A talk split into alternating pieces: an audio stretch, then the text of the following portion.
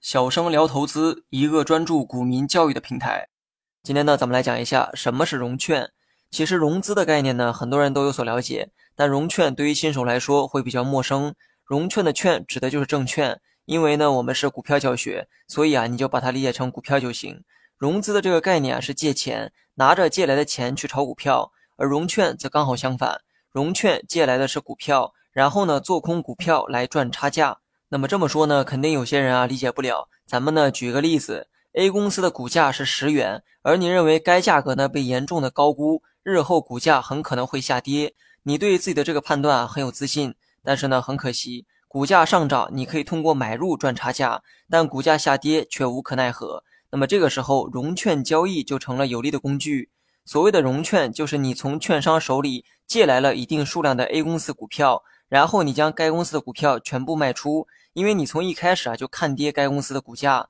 当你卖出后，股价如你所愿出现了下跌，价格呢由之前的十元跌到了八元。这个时候你再将股票买回来，买回来数量跟当初卖出的数量一致，但因为每股的价格变低了，买回同等数量后，你手里还剩下一笔资金，而这些钱呢就是你赚的差价，赚的差价归你，而你借的股票要还给券商。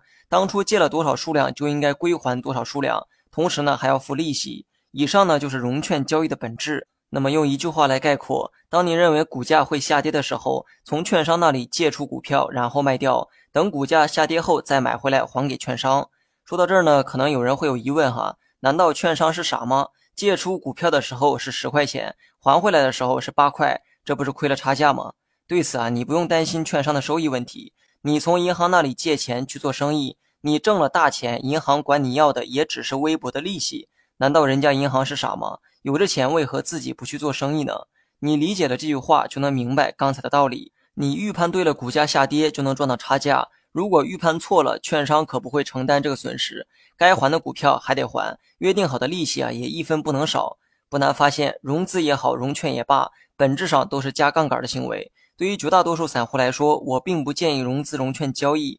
目前融资融券的开通条件是资金量大于五十万，准确的说是过去二十个交易日日均资产要大于五十万，符合这个条件才可以开通融资融券。那么对资金设置门槛也是为了保护小散户们。但即便你达到了这个条件，我也建议你三思而后行。好了，本期节目就到这里，详细内容你也可以在节目下方查看文字稿件。